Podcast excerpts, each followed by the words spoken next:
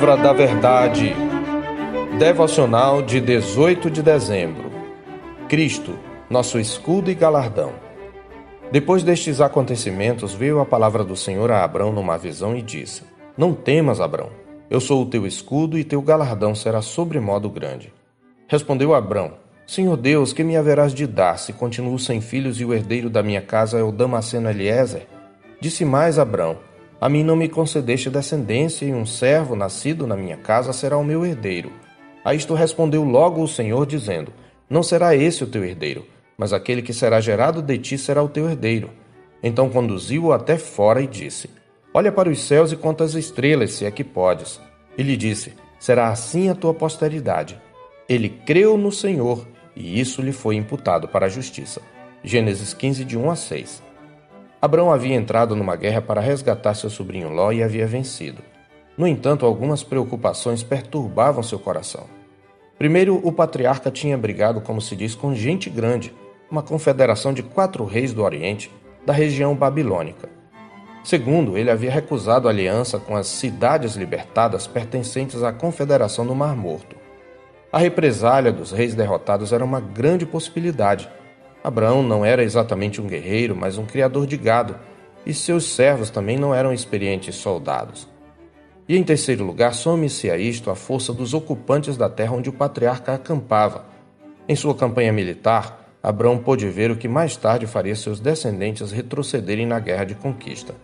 Em seu relato, os espias enviados por Moisés diriam: O povo que habita nessa terra é poderoso, e as cidades muito grandes e fortificadas. Também vimos ali os filhos de Anak, gigantes, e todo o povo que vimos nela são homens de grande estatura, conforme Números 13 e 32. Esses gigantes já habitavam em Canaã no período patriarcal, mas talvez o fato que acrescentava mais frustração e medo a Abraão era a falta de um herdeiro. Tendo a promessa de se tornar uma grande nação, Abraão ainda não tinha filhos, somente escravos nascidos em sua casa. E se o patriarca tinha alguma esperança de que seu sobrinho pudesse ser seu herdeiro, e isto é possível, o fato de Ló ter escolhido voltar para Sodoma a sepultava.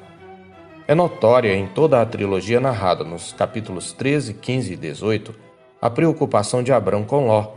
É razoável, portanto, supor que o patriarca visse no sobrinho seu plano B quanto à promessa de um herdeiro. Assim, frustração e medo resumiam os sentimentos de Abrão. Não são esses sentimentos que sempre nos acometem? Frustração quanto aos objetivos não alcançados no passado e medo quanto aos desafios e perigos futuros. É neste contexto que o Senhor lhe aparece. E no diálogo que se segue temos uma das mais belas passagens da história patriarcal e da história da redenção, na qual podemos contemplar, por um lado, o Senhor confortando e encorajando o portador da promessa, e por outro lado, as dúvidas, as apreensões e a resposta de fé do patriarca, pela qual ele foi justificado e veio a ser chamado Pai de todos os que creem. Em todo o tempo, as promessas do Senhor a Abraão orbitam em torno de dois elementos, o herdeiro e a terra. Em cada parte do diálogo, o Senhor enfatiza um elemento da promessa. Dos versos 1 a 6, que é o nosso texto, a ênfase é na promessa do herdeiro e de uma descendência ou semente. Dos versos 7 a 12, a ênfase é na herança, isto é, a posse da terra concentrar-nos-emos por ora no herdeiro. Conhecendo o temor e a frustração de Abrão, o Senhor lhe aparece numa visão e o encoraja. Não temas, Abrão. Esta é uma palavra recorrente do Senhor aos seus servos diante de grandes desafios, especialmente ligados às guerras santas de Israel, como foi o caso de Josué capítulo 1, verso 9 e capítulo 8, verso 1. E por que Abrão não deveria temer? O Senhor lhe dá duas razões. A primeira, eu sou o teu escudo. A forma do pronome pessoal eu é solene. Por que Deus diz isto? Lembremos-nos da possibilidade de uma investida dos reis da Confederação do Oriente. Todavia, num eventual ataque, Abrão tinha uma garantia: o Deus Altíssimo, que possui os céus e a terra, o mesmo que havia entregado seus adversários nas suas mãos, seria o seu escudo. Na verdade, esta palavra é uma confirmação daquilo que o Senhor, pelos seus atos, já havia demonstrado ao entregar a Abrão os seus inimigos. No entanto, ele precisava ser relembrado. Esta também era uma palavra para Israel, a quem a narrativa foi primeiro dirigida, pois, tal como seu patriarca, eles eram uma comunidade de pastores desafiados a conquistar uma terra onde habitavam guerreiros gigantes em cidades fortificadas. Então Israel precisava lembrar que o Deus de Abraão é também o seu escudo. Mas não somos também assim nós, que pela fé em Jesus Cristo somos chamados filhos de Abraão? Ainda que tenhamos tido tantas experiências de livramento do Senhor, sempre voltamos a temer diante de novos desafios e a desanimar quando passamos por frustrações, não é mesmo? Então precisamos lembrar da palavra do Senhor: Eu sou o teu escudo. A segunda razão que o Senhor dá é: O teu galardão será sobremodo grande. Uma tradução alternativa do versículo é: Eu sou o teu escudo e o teu grandíssimo galardão, conforme a Almeida corrigida e fiel. No contexto das guerras, galardão era um termo aplicado à recompensa devida aos que conduziam uma campanha militar. O portador da promessa, que havia renunciado ao despojo da guerra da maldita Sodoma, agora recebe a garantia de que o Senhor seria o seu escudo e a sua recompensa. Ainda que o texto fale de uma descendência e de uma terra, o ápice das promessas de Deus ao pai da fé é o próprio Deus como galardão como ele mesmo declarará no capítulo 17, verso 8: Dar-te-ei e a tua descendência a terra das tuas peregrinações, toda a terra de Canaã, em possessão perpétua, e serei o seu Deus. Esse é o clímax da promessa. A ideia de um galardão, no entanto, faz Abraão lembrar-se da promessa de um filho. Por isso ele pergunta nos versos 2 e 3: Senhor Deus, que me haverás de dar, pois continuo sem filhos? Antes de tudo, a dúvida de Abraão aqui não procede de sua incredulidade, mas de sua fé. Ele se dirige a Deus como Senhor, que aqui significa dono, destacando a soberania de Deus e reconhecendo sua própria condição de servo. No entanto, ele quer saber de que galardão o Senhor estava falando, pois até agora peregrinava sem filhos. Salomão mais tarde reconheceria que herança do Senhor são os filhos, o fruto do ventre seu galardão, no Salmo 127, 3. Contudo, até agora, Abraão ainda não tinha herdeiros naturais. O Senhor lhe responde rápida e claramente no verso 4: O teu herdeiro será gerado de ti. Deus ilustra sua promessa levando Abraão a contemplar as estrelas no verso 5.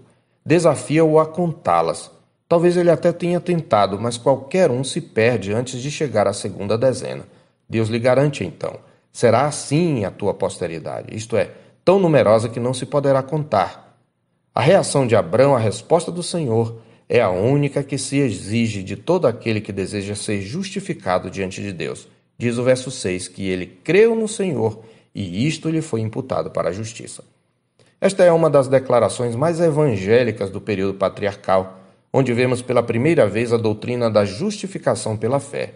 Paulo a cita para fundamentar a doutrina em Romanos 4:3 e Gálatas 3:6, destacando em ambas as passagens que Abrão se tornou o pai de todos os que creem. Tiago também a cita ao falar do caráter frutífero da fé salvadora em Tiago 2,23.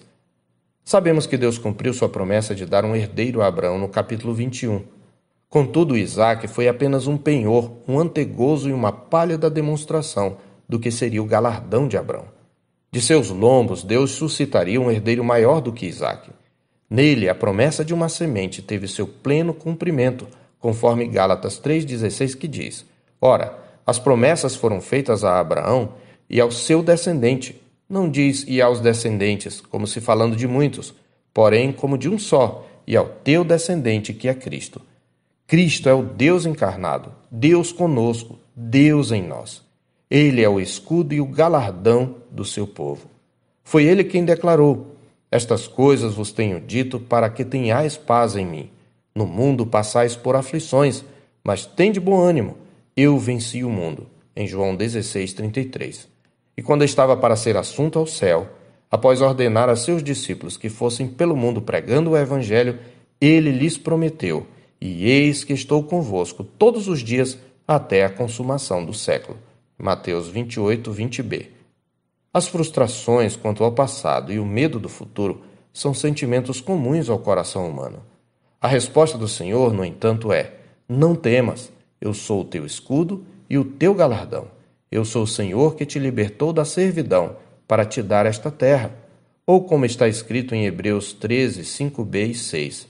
Porque ele tem dito: De maneira alguma te deixarei, nunca jamais te abandonarei. Assim, afirmemos confiantemente: O Senhor é o meu auxílio. não temerei. Que me poderá fazer o homem? Eu sou o pastor Marcos Augusto, pastor da Terceira Igreja Presbiteriana de Boa Vista, em Roraima. Tenha um bom dia na paz do Senhor Jesus.